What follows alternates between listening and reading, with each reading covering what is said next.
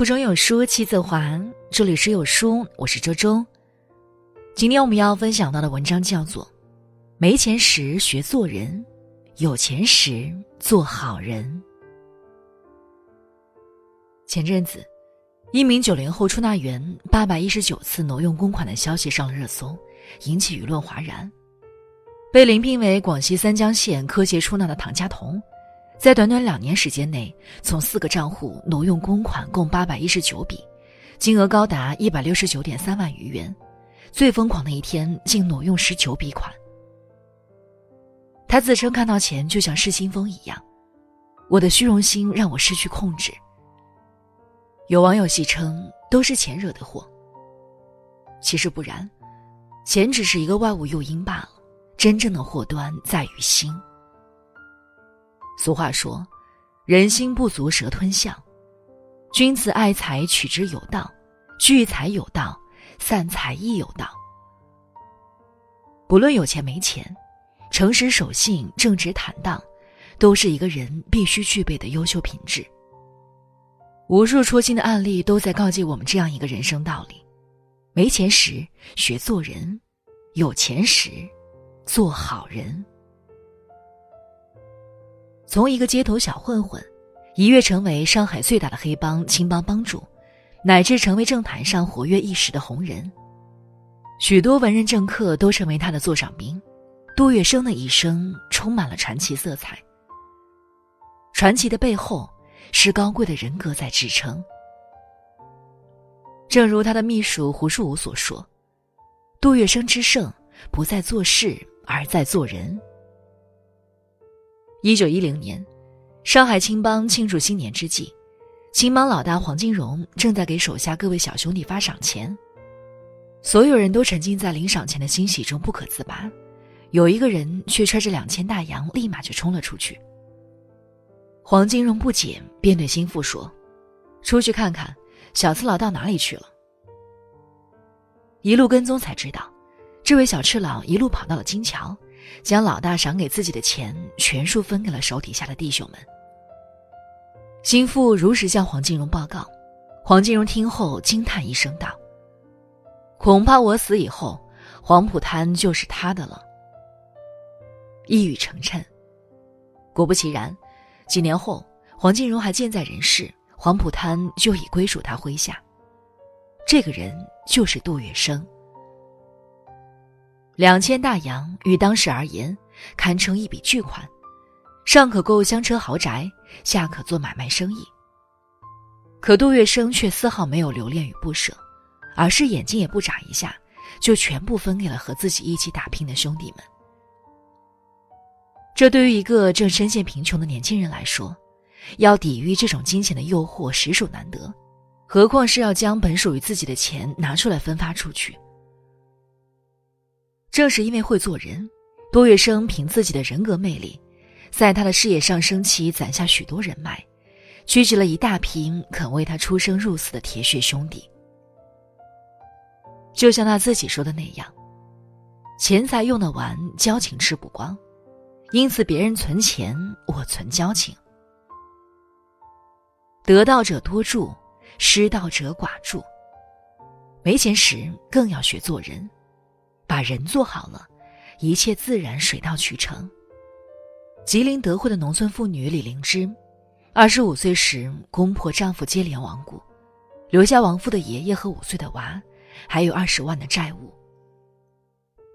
面对巨大压力和巨额债务，她没有逃避占人便宜，而是找来债主，把欠账都一笔笔记好。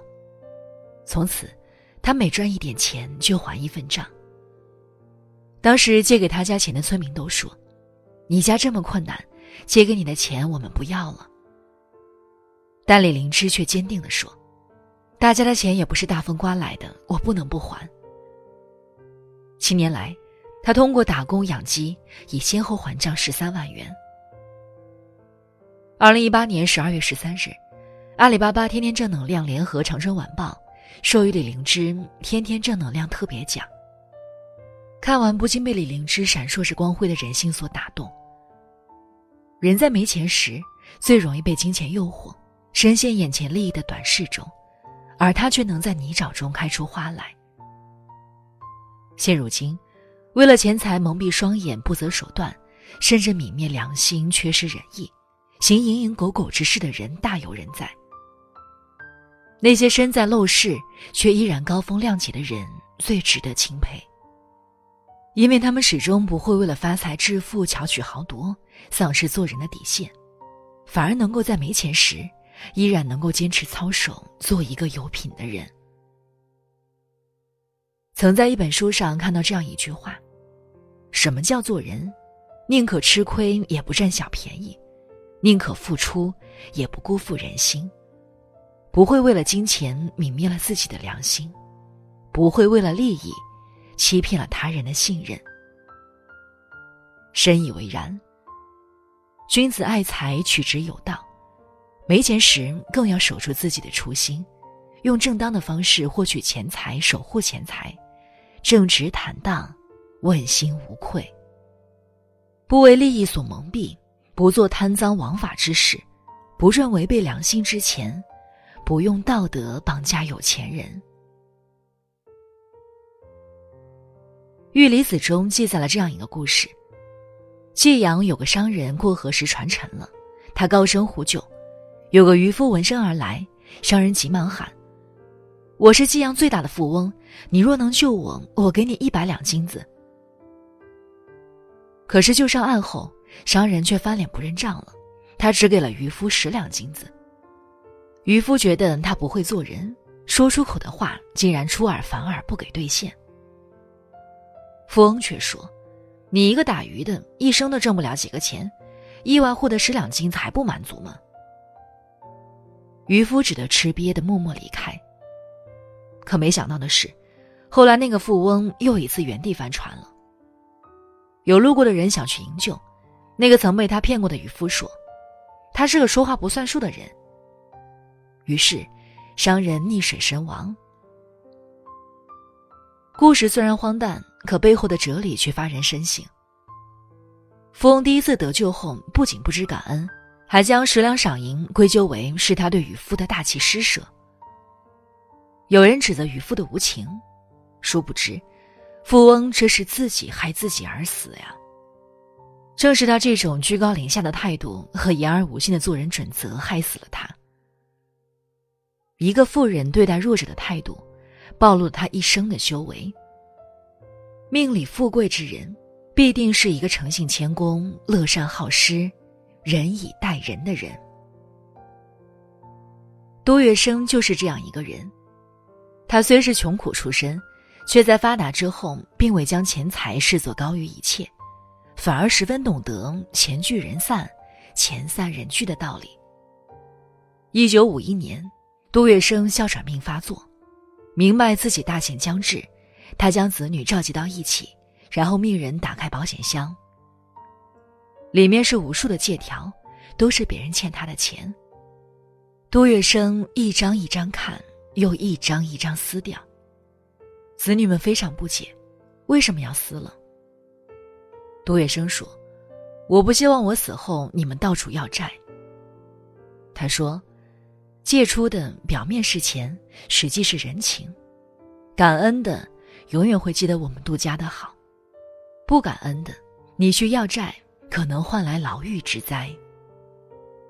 他撕掉借条，表面上看是断了子女的财路，其实却是在帮后代避祸积福。身为一个黑帮之人，他却热衷公益，经常行正派之事。出钱出资帮助当局政府摆平过许多大小事，对杜月笙的评价向来褒贬不一。但作为一个有钱人，他并没有为富不仁，反而在尽最大努力做一个世人眼中的好人。以至于当时在上海流传着这么一句话：“有事就找杜月笙。”敛财而不贪财，散财而不挥霍，富裕却不失仁义。大概是一个有钱人最难能可贵的地方。司马光家训中说：“积金以遗子孙，子孙未必能守；积书以遗子孙，子孙未必能读。不如积阴德于冥冥之中，以为子孙长久之计。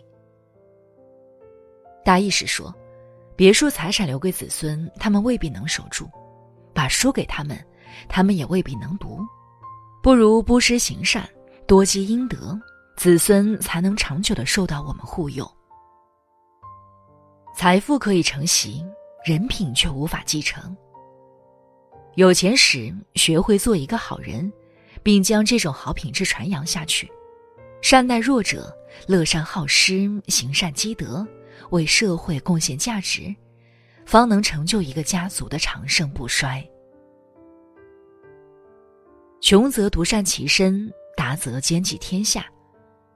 人生最难得的，或许不是跌落低谷的触底反弹，而是身在低处仍然正直坦荡。坚守底线不媚俗，身在高处依然谦恭自省，为富不昌，为富不狂。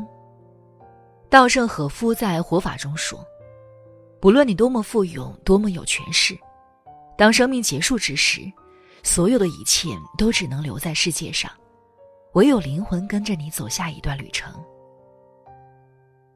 人生不是一场物质的盛宴，而是一次灵魂的修炼。”使他在谢幕之时，比开幕之初更为高尚。不论有钱没钱，都应该心中有尺，胸中有度，用道德的标杆来要求自己，以灵魂的高尚来鞭策自己，既不拜高踩低，也不丧失底线。无钱时行得正，坐得端，不致利于熏心；有钱时看得淡，想得开。不至为富不仁，堂堂正正做人，坦坦荡荡做事，无钱做人，有钱做事，人尽事宜，如此，方可问心无愧。